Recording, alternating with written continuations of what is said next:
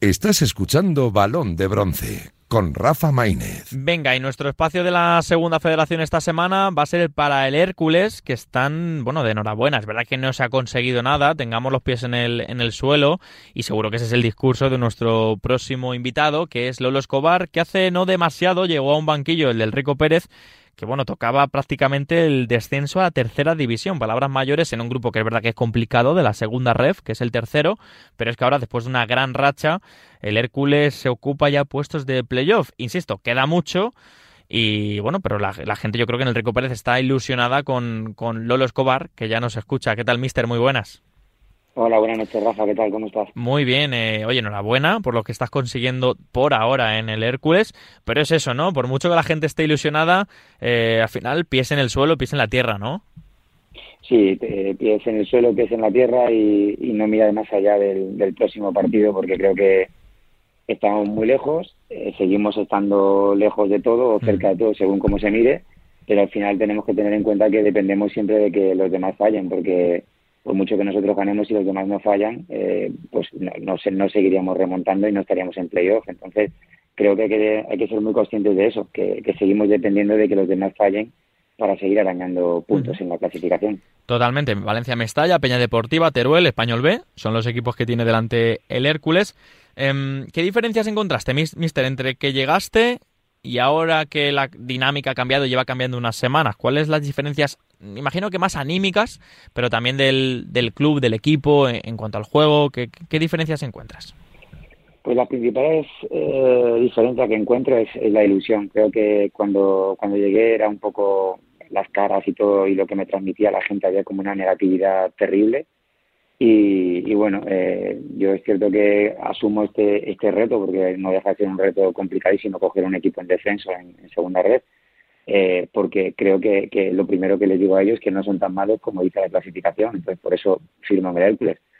A partir de ahí, bueno, pues es cierto que se ha dado todo, se, ha dado, se han dado los resultados, se han dado encima resultados que, que, bueno, que parece que une mucho más y hace que la gente coja más confianza que haces una remontada como la que hicimos en Sagunto o como la que hicimos con la con Ibiza. Bueno, están pasando muchas cosas que, que creo que están fortaleciendo al grupo y fortaleciendo a, a toda la afición. En cuanto al Hércules, ¿qué simboliza entrenar un equipo histórico? Es verdad que tú estuviste, bueno, aparte de empezar en, Madrid y en equipos también humildes, eh, también un poco tu carrera la cambia tu paso por Salamanca, donde también el tramo en el que estás es bastante positivo y sobre todo ahí muy querido en, el Mántico. Ese salto a segunda con el Mirandés. Ahora bajas prácticamente dos categorías, pero vas a un Hércules. ¿Qué simboliza para ti?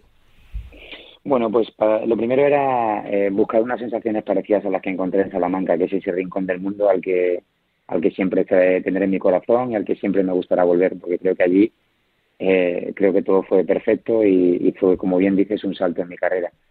Eh, buscaba esas sensaciones, buscaba un histórico como como como puede ser el Hércules y, y rápidamente en cuanto entras en el José Rico Pérez te das cuenta de, la historia que, tiene a sus espaldas. O sea, se respira fútbol, las paredes respiran fútbol, el vestuario respira fútbol y, bueno, buscaba eso, buscaba eh, pues sinceramente lo que, lo que estoy encontrando, que es eh, una, afición de primera división, un club con una historia de primera división y, bueno, pues intentemos poco a poco pues eh, ir poniendo el Hércules un poco cada vez más arriba en la clasificación y cada vez más cerca de lo que los aficionados creen que merecen.